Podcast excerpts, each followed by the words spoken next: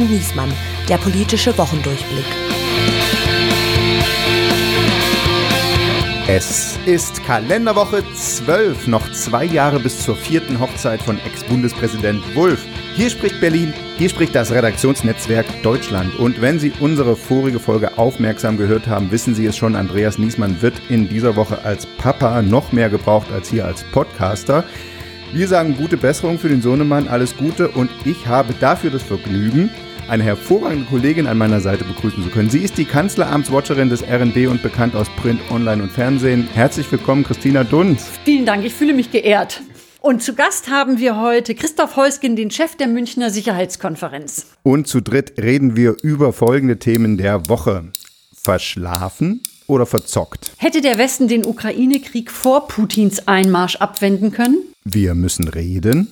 Wie endet dieser fürchterliche Krieg und wann wird endlich verhandelt? Und She Loves You. Welche Rolle spielt Chinas Staatschef Xi Jinping für eine Vermittlung im Ukraine-Krieg und wie wird er sich als vielleicht mächtigster Mann der Welt von morgen präsentieren? Liebe Hörer und Hörerinnen, Sie haben es schon gehört, wir haben heute einen ganz besonderen Gast. Christoph Heusgen ist der Vorsitzende der Münchner Sicherheitskonferenz seit dem vorigen Jahr. Es ist die Krönung einer langen Karriere als Diplomat, seit er 1980 in den Auswärtigen Dienst eingetreten ist hat er als Diplomat gearbeitet in Chicago, in Paris, für den Außenminister Klaus Kinkel und sieben Jahre lang für den Quasi-Außenminister der EU Javier Solana und später nochmal als ständiger Vertreter Deutschlands bei den Vereinten Nationen in New York. Vor allem aber war er von 2005 bis 2017 zwölf lange Jahre der außen- und sicherheitspolitische Berater von Bundeskanzlerin Angela Merkel. Man könnte auch sagen, er hat in Drachenblut gebadet. Er hat persönlich mit Despoten wie Wladimir Putin oder man könnte auch sagen Donald, Donald Trump am Verhandlungstisch gesessen und ist, ich dachte ja immer, wir sind viel gereist mit ihm, so über 50 Mal in all den Jahren. Tatsächlich ist Herr Heusgen aber an die tausendmal mit der Kanzlerin unterwegs gewesen. Und als Chef der Münchner Sicherheitskonferenz ist er nun verantwortlich für das größte europäische Treffen für Außen- und Sicherheitspolitik mit Spitzenpolitikern aus aller Welt. Und Anfang des Jahres erschien sein sehr lesenswertes Buch Führung und Verantwortung, in dem er sehr anschaulich über so der Untertitel Angela Merkels Außenpolitik und Deutschlands künftige Rolle in der Welt schreibt. Wir freuen uns sehr, ihn heute begrüßen zu dürfen. Herzlich willkommen, Christoph Heusgen. Und ich freue mich mal. Herr Heusgen, es gibt ein Zitat vom US-Präsidenten Joe Biden, in dem er über Wladimir Putin gesprochen hat. Und die Frage war, Sie haben ihm in die Augen geblickt haben Sie einen Killer gesehen? Und Biden sagt, ja, habe ich. Nun wissen wir, dass Wladimir Putin Sie auch schon mal als Halunken bezeichnet hat bei einem Verhandlungsgespräch. Was haben Sie denn gesehen, als Sie in dessen Augen geguckt haben? Ich habe in Putin immer jemanden gesehen, der ein, ein kühler, ein kalter Mensch ist, der kalkuliert, der nicht ablegen kann, seine Vergangenheit als jemand, der für den KGB, für den russischen Geheimdienst gearbeitet hat und ich habe in ihm gesehen einen machtbewussten Politiker, dem es darum geht, an der, an der Macht zu bleiben.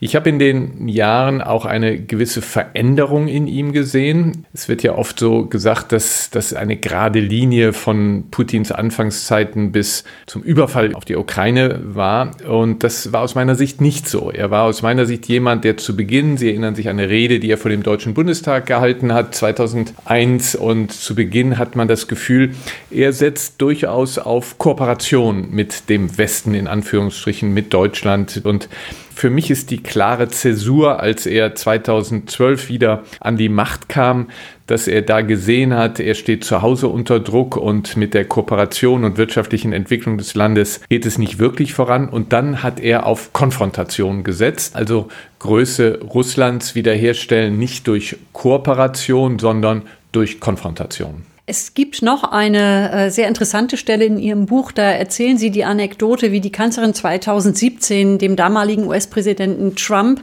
eine Karte zeigt und äh, aufschlüsselt, wie Putin wieder zu alten Strukturen und Grenzen der Sowjetunion äh, zurückkommen möchte. Und Trump hat dann wohl etwas äh, darauf gestarrt und am Ende das Land seiner Ehefrau gefunden und erfreut äh, sich darüber geäußert. Aber die Frage, die dahinter steht, ist, wann haben Sie und die Kanzlerin diese Entwicklung denn genau verinnerlicht und warum ist seitdem dann nicht Schärferes passiert, wenn der Kanzlerin klar war, er will die alten Grenzen zurückhaben?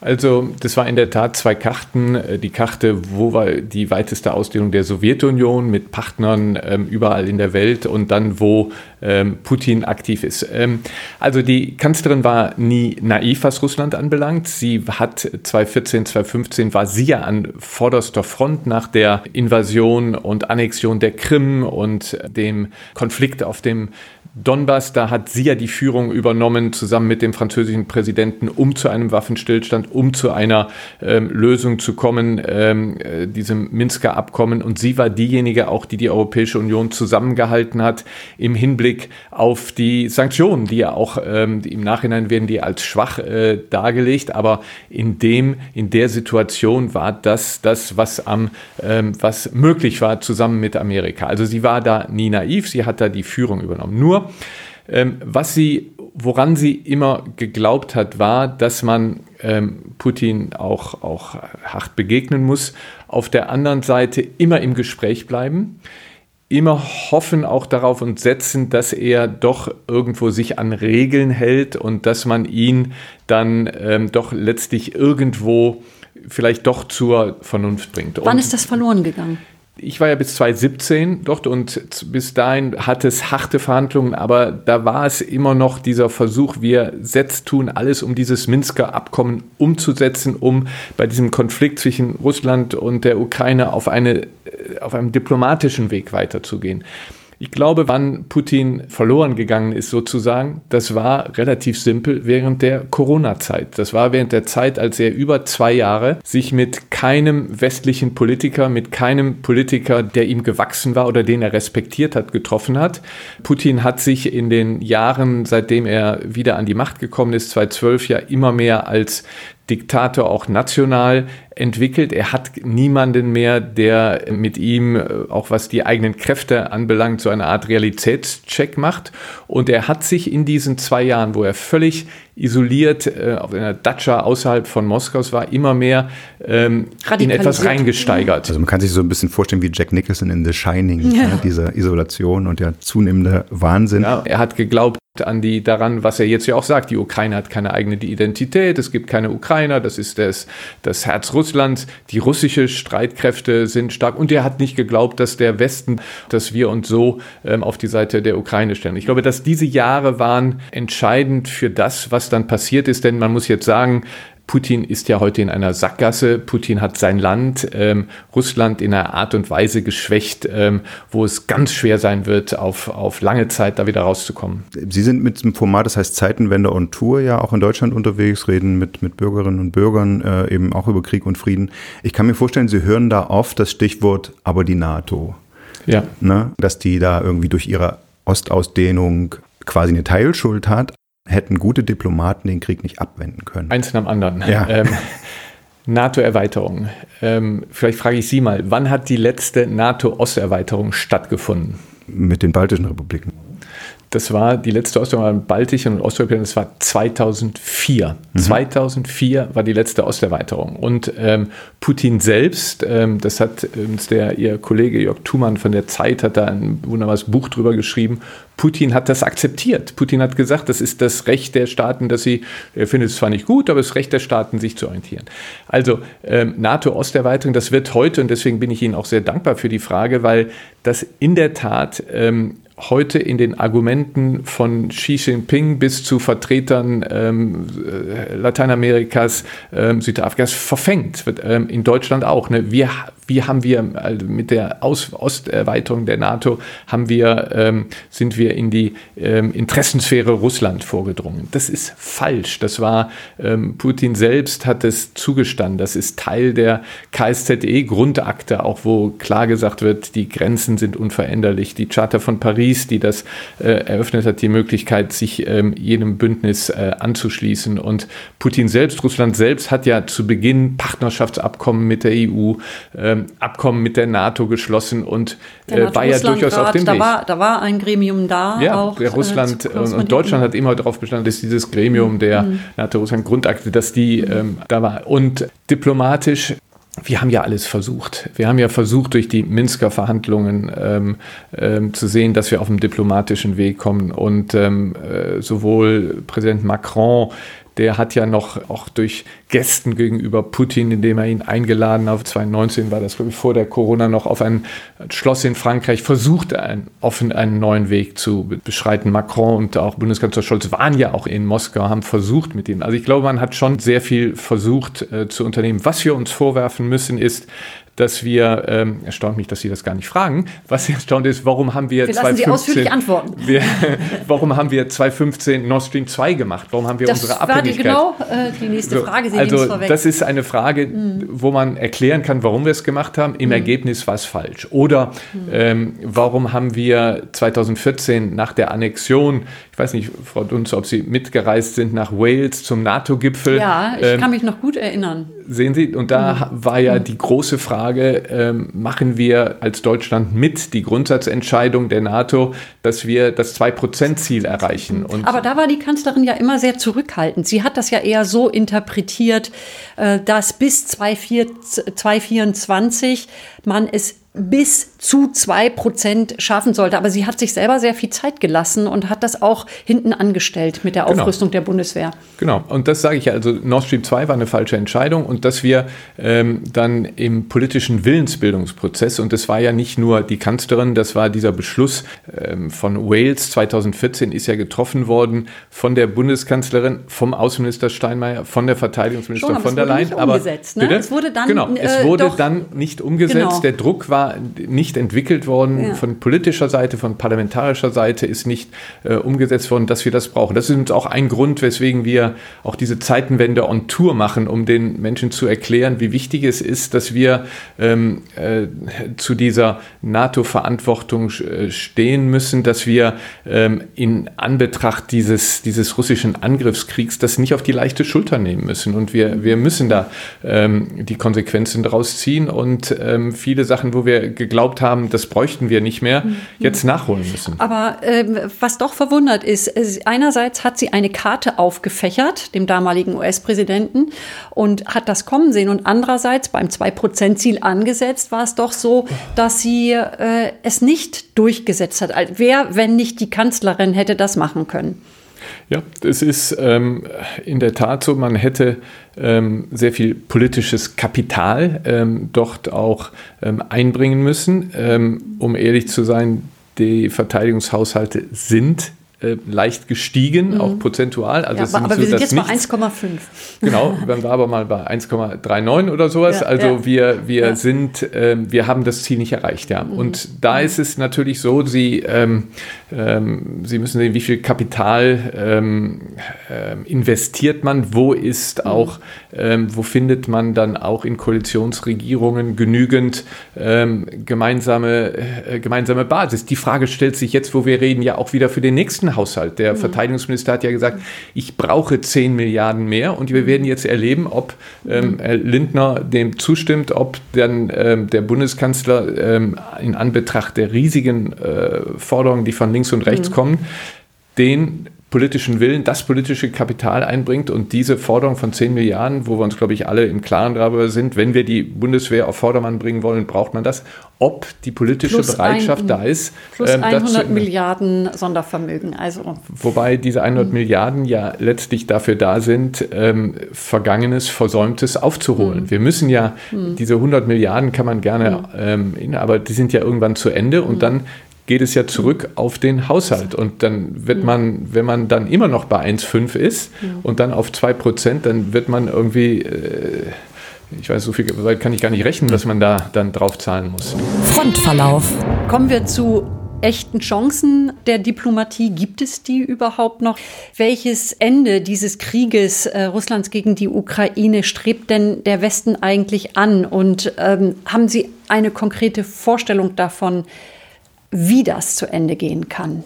Zunächst mal, finde ich, sollte man diesen Konflikt nicht unbedingt angehen aus dem Gesichtspunkt des Westens, wenn ich das sagen darf, sondern aus dem Gesichtspunkt des Respekts vor internationalem Recht. Ich glaube, wir laufen Gefahr ähm, in Anbetracht ähm, der vielen Angriffe auf das Völkerrecht, auf die ähm, Charta der Vereinten Nationen, auf die Allgemeine Erklärung der Menschenrechte, dass ähm, internationales Recht an Gewicht verliert. Und ich glaube, wir sollten das Wichtigste sein, dass wir uns ähm, äh, äh, darauf konzentrieren, dem internationalen Recht ähm, Geltung zu, zu verschaffen. Also das ist, ähm, das ist mein Gesichtspunkt, von dem aus ich gehe. Aus ich gehe. Und von daher ist es klar, dass ähm, das ähm, ukrainische Territorium einschließlich der Krim nach Völkerrecht ganz eindeutig der Ukraine gehört. Und die Ukraine hat alles Recht, dieses Territorium ähm, zurückzuerobern. Putin sagt klar, die Ukraine gehört Russland und er will die Ukraine ganz erobern und er will die Nazis, die in Kiew sitzen, ausmerzen. Und die Ukraine will natürlich ihr Land zurückgewinnen. So ist die Ausgangsposition. Da gibt es derzeit keinen gemeinsamen Nenner. Ich glaube äh, dennoch, wir müssen alles tun, um äh, eine, eine politische Lösung zu bekommen. Äh, die bekommt man nur, wenn sich die Positionen annähern. Und aus meiner Sicht kann eine solche Annäherung der Position erst erfolgen, wenn es der Ukraine gelingt, ähm, Russland, die russischen Kräfte zurückzuschlagen. Und wir sind jetzt einschließlich Krim. Äh, ich komme zur Krim. Ähm, wir sehen ja jetzt, dass sich die, äh, die russische ähm, Offensive totläuft. Ähm, man hat schon lange darüber gesprochen, dass sie, dass sie weitere Ortschaften, äh, sie schafft es nicht. Wenn es jetzt auch mit europäischen, deutschen Waffenlieferungen gelingt, dass die Ukraine wieder Territorium zurückgewinnen kann, dann kommen wir vielleicht in eine Situation, wo Putin erkennt, er schafft es militärisch nicht umzusetzen, was er sich vorgenommen hat.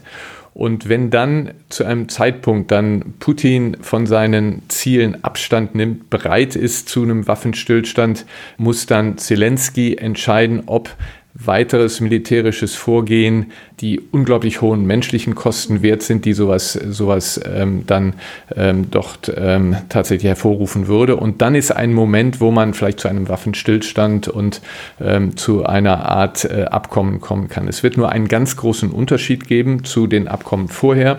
Wenn Putin an der Macht bleibt, wird niemand in der Ukraine und darüber hinaus Putin glauben, wenn er irgendeine Zustimmung macht. Und dann kommt die nächste Frage auf uns zu. Sind wir bereit, jetzt die Ukraine in die NATO aufzunehmen? Oder wenn wir da keinen politischen Konsens äh, zu finden, was ich vermute, äh, dass wir nicht finden werden, dann werden wir die Ukraine massiv aufrüsten müssen, damit eben ein Wladimir Putin oder sein Nachfolger, Nachfolgerin nicht wieder auf den Gedanken kommt, dieses Land ähm, zu überfallen. Mhm. Aber soweit sind wir noch nicht. Aber diese Frage wird kommen.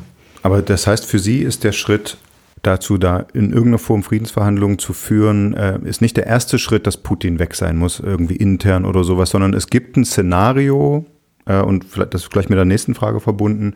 Äh, welche Rolle spielt dabei eigentlich äh, der, jetzt der Haftbefehl des Internationalen Strafgerichtshofs?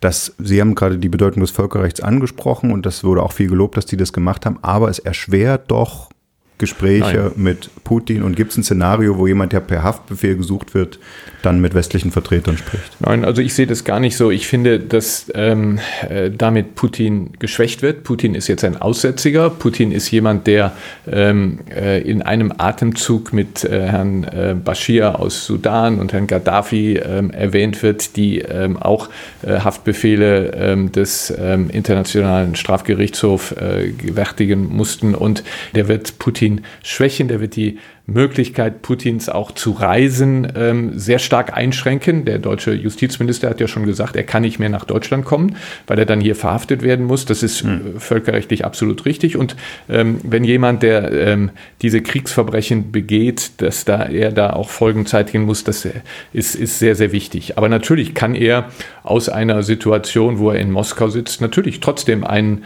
ähm, einen Frieden, dann einen Waffenstillstand aushandeln, ähm, wenn das für ihn auch eine Möglichkeit ist, noch weiter äh, an der Macht zu bleiben, bevor er total verliert. Also da will ich jetzt nicht spekulieren, aber dass wir internationalem Recht ähm, Gehör verschaffen und durchsetzen, halte ich für absolut, absolut richtig.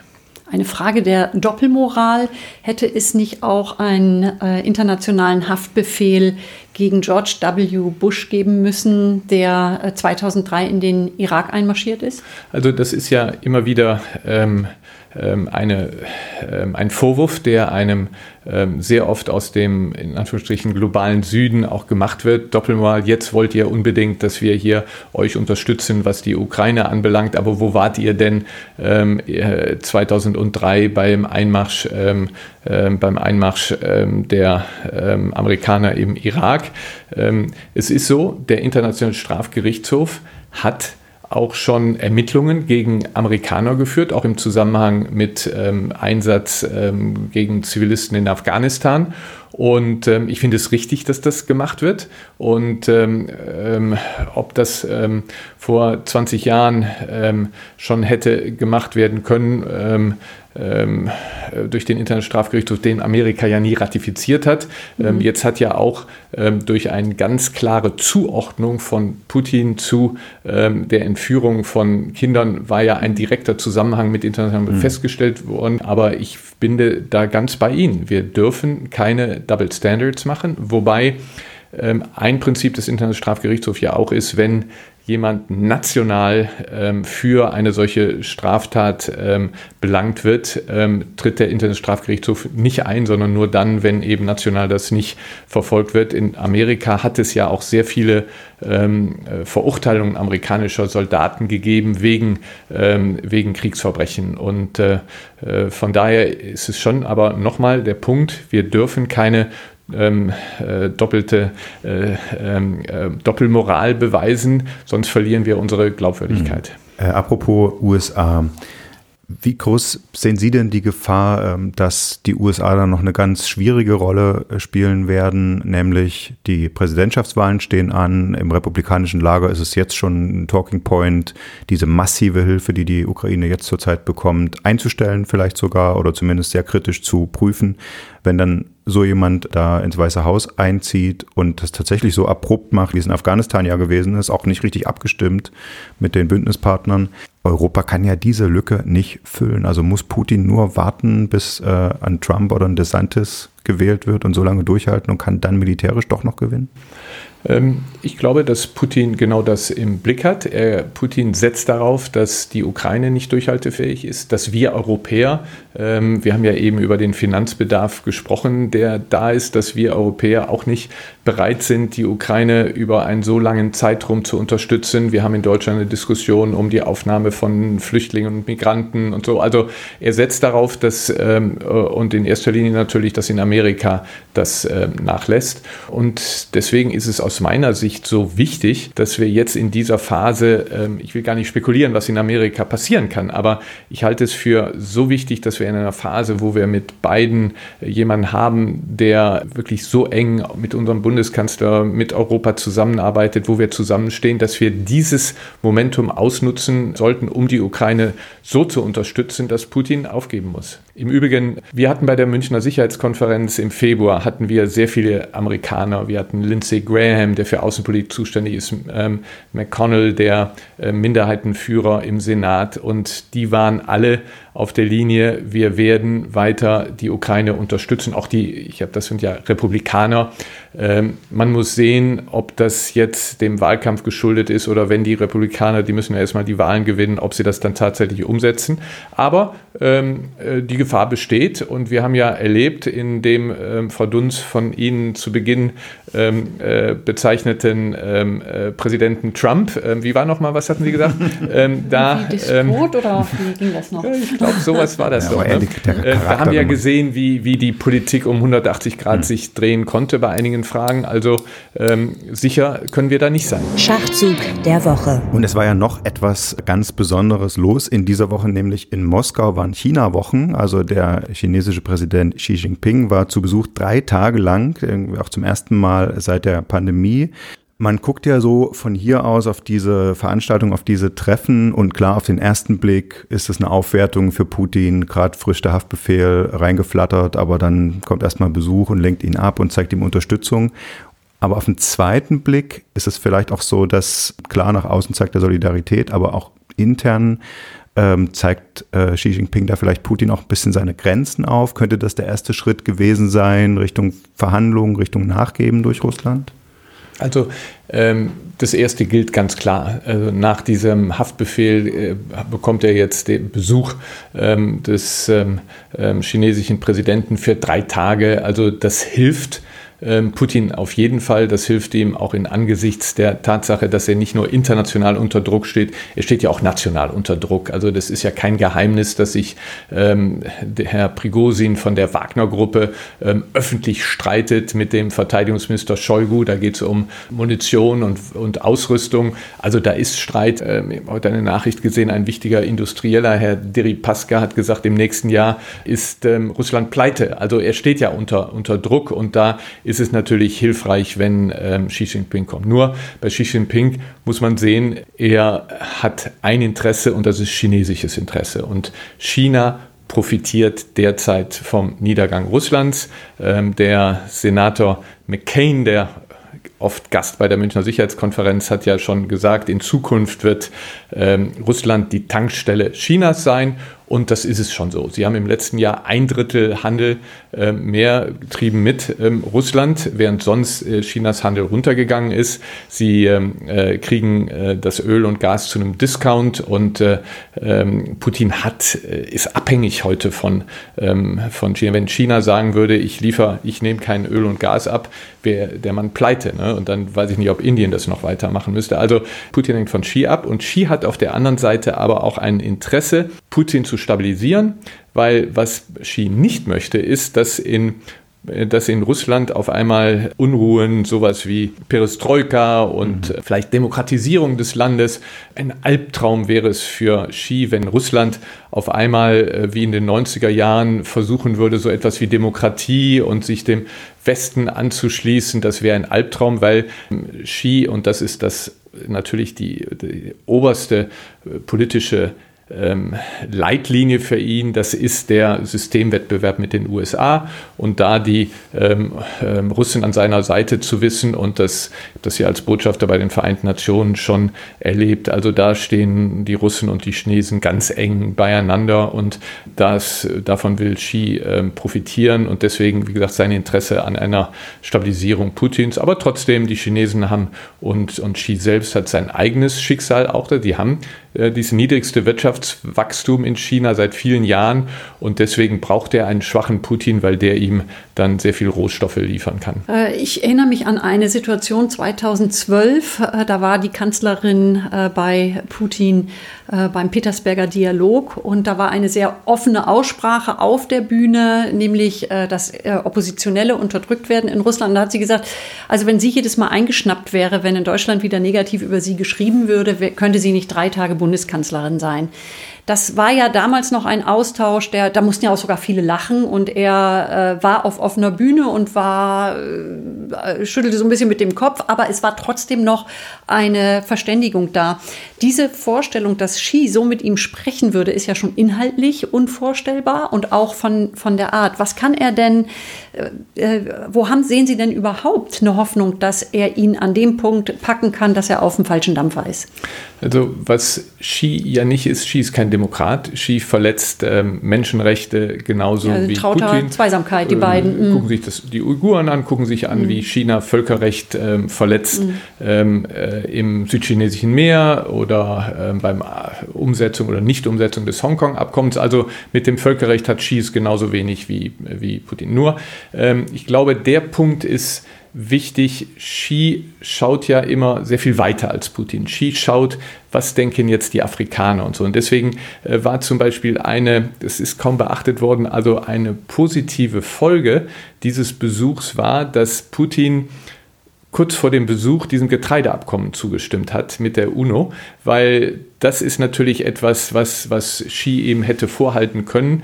Ähm, er, Putin, äh, trägt mit seiner Blockade ukrainischer Häfen dazu bei, dass es in, in Afrika schlecht geht, dass die keine ähm, Getreidelieferungen zu bekommen. Also das ist ein Punkt, wo dann, Xi, wenn Xi Angst hat, dass durch russisches Verhalten ähm, die von ihm angestrebte letztlich Hegemonialstellung ähm, in Gefahr gerät. Also da wird der Putin auf die Finger schauen. Und für mich war dieses Getreideabkommen, das war eine Geste, genau wie sein Besuch in Mariupol. Da wollte er auch zeigen, guck her, wie toll es da aussieht. Das war zwar ähm, ähm, schauspielerisch sehr dilettantisch gemacht, aber die Message sollte sein, guck mal hier in meiner neuen Provinz Mariupol geht es alles gut. War er das persönlich eigentlich oder war das ein Double? Was glauben Sie?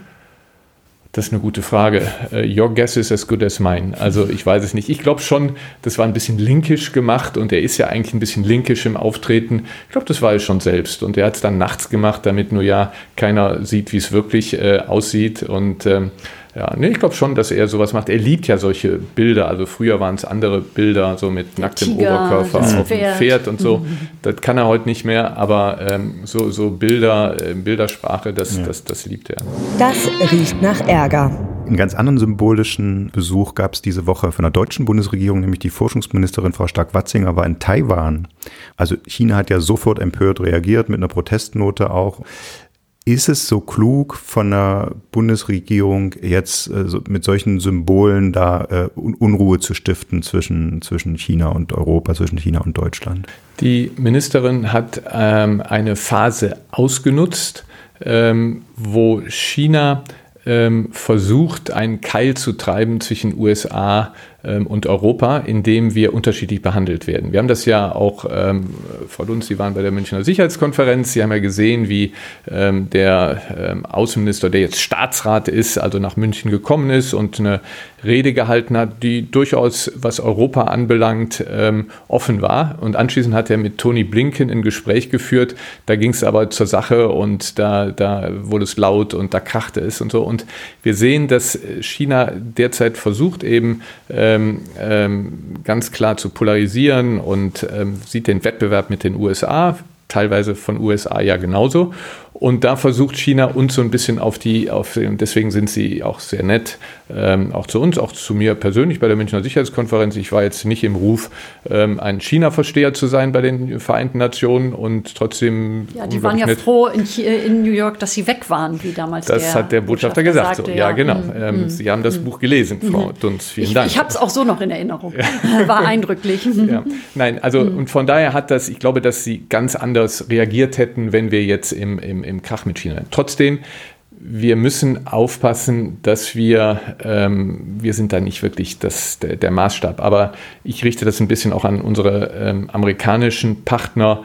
Ähm, sie müssen aufpassen, dass sie das nicht überspannen, äh, dass sie nicht im Hinblick auf Taiwan und es ist gut, dass Taiwan unterstützt wird. Wir hängen wirtschaftlich davon ab, dass es die vielleicht sogar die beste Demokratie in Asien, Taiwan. Ähm, wir müssen alles tun, sie unterstützen. Nur, wir müssen aufpassen, über das, was bis jetzt normal ist, Status quo ist, hinauszugehen. Und von daher fand ich es schon so ein bisschen mutig, dass wir jetzt zum ersten Mal seit 26 Jahren, glaube ich, einen Ministerbesuch stattfinden. Erinnern Sie sich, was die Chinesen angestellt haben, als zum ersten Mal nach einer ähnlichen Zeit ähm, der, ähm, die Parlamentspräsidentin aus USA gemacht haben. Da ja. haben sie massiv reagiert. Großes Manöver. Großes und Manöver so. und ja. Verletzungen. So. Hm. Also wir müssen, glaube ich, sehr bei dieser Lage, wo China ja auch wirtschaftliche Schwierigkeiten hat und wir wissen von Diktatoren, wenn sie national Schwierigkeiten haben, das war bei Putin ja 2012 auch so oder mit der Krim, er hatte national Schwierigkeiten, ist er auf den Nationalismus gegangen, hat die Krim dann annektiert und ist dann ähm, seine Popularität gestiegen. Eine Übernahme Taiwans würde ihn populär machen in China. Deswegen muss man da vorsichtig sein, dass man nicht Xi einen Anlass gibt, militärisch gegen Taiwan vorzugehen. Ähm, also deswegen wäre mein Plädoyer immer Status quo, nicht, nicht äh, weniger, aber auch nicht unbedingt mehr machen, als wir in der Vergangenheit mit Taiwan ähm, auch unternommen haben. Äh, wie verhält sich das mit der Ein-China-Politik, die Deutschland unterstützt? Und muss man sich nicht Sorgen machen, wenn die Bundesaußenministerin Annalena Baerbock Taiwan versichert, wir stehen an eurer Seite, also gegen China? Was bedeutet das denn überhaupt? Ähm, das müssen Sie natürlich die. Ähm, Sind das Sanktionen oder ist das militärisch? Frage ich den Sicherheitsexperten ja, Häuschen. Also ähm, es ist so, wir stehen an der Seite Taiwan, dass wir eben mit Taiwan hier auf dieser ähm, Ebene unterhalb der Anerkennung als Staat, dass wir mit Taiwan weiter zusammenarbeiten. Es ist eine Demokratie, ist ein Land, mit dem wir wirtschaftlich eng zusammenarbeiten und deswegen sollten wir das auf jeden Fall weiter tun. Und insofern auch ähm, sollten wir an seiner Seite stehen. Ähm, Völkerrechtlich ist es, äh, gibt es unterschiedliche Meinungen, aber mehrheitlich ist die Meinung in der Tat so, dass ähm, die Volksrepublik China ähm, insgesamt äh, China repräsentiert, aber bei der Unabhängigwerdung, das ist ja durch die Anerkennung der Volksrepublik China passiert ist, hat gleichzeitig als ein Akt die Amerikaner auch das Recht äh, Taiwans auf seine eigene Entwicklung auch bestätigt. Also da sind wir schon in einer historischen Kontinuität. Aber nochmal, völkerrechtlich ist es ein Unterschied zwischen Taiwan und der Ukraine. Wir haben darüber gesprochen, jetzt welche Rolle China in Friedensverhandlungen für die Ukraine spielen kann. Sie hatten das Getreide, Getreideabkommen erwähnt, da hat der Erdogan, der türkische Präsident, eine wichtige Rolle gespielt. Werden das solche Leute sein, die künftig über Europas Frieden quasi mitbestimmen in führender Verantwortung? Oder hat Deutschland noch irgendeine Chance, da äh, in die Richtung diplomatisch das, tätig zu sein? Das liegt ganz an uns. Also wir haben ähm, weltweit, äh, das habe ich auch bei den Vereinten Nationen immer wieder gespürt, einen sehr, sehr guten Ruf. Wir werden gesucht, auch als Partner. Aber wir müssen dann natürlich auch diesen Rufen folgen. Wir sind die viertgrößte Wirtschaftsmacht der Welt. Von daher sind wir wirtschaftlich stark. Wir sind zweitgrößter Geber von Entwicklungshilfe, zweitgrößter Geber humanitäre Hilfe, zweitgrößter Geber zum UN-System. Also wir sind schon ein Powerhouse. Nur wir müssen diese Instrumente natürlich einbringen. Wir müssen uns engagieren. Wir müssen sehr viel stärker nach Afrika, Lateinamerika geben. Es ist eine Schande, dass wir das Feld da alles den Chinesen überlassen. Wir müssen den Willen haben zu Führung Führung und Verantwortung. Und wenn wir das machen, dann können wir was verändern. Wenn wir aber äh, uns da nicht äh, einmischen und keine Rolle spielen, dann geben wir uns in die Hände dieser Leute, die Sie genannt haben. Und mit diesem leidenschaftlichen Plädoyer verabschieden wir uns von Ihnen, liebe Hörer und Hörerinnen. John McCaden sagt, Russland ist die Billigtankstelle für China, aber dieser Podcast ist die Infotankstelle für Sie da draußen. Und ich danke denen, die das möglich gemacht haben. Christina Dunz, vielen Dank. Ich danke. Und vor allen Dingen natürlich Christoph Heusgen. Ich danke gleichfalls. Bis nächste Woche. Tschüss.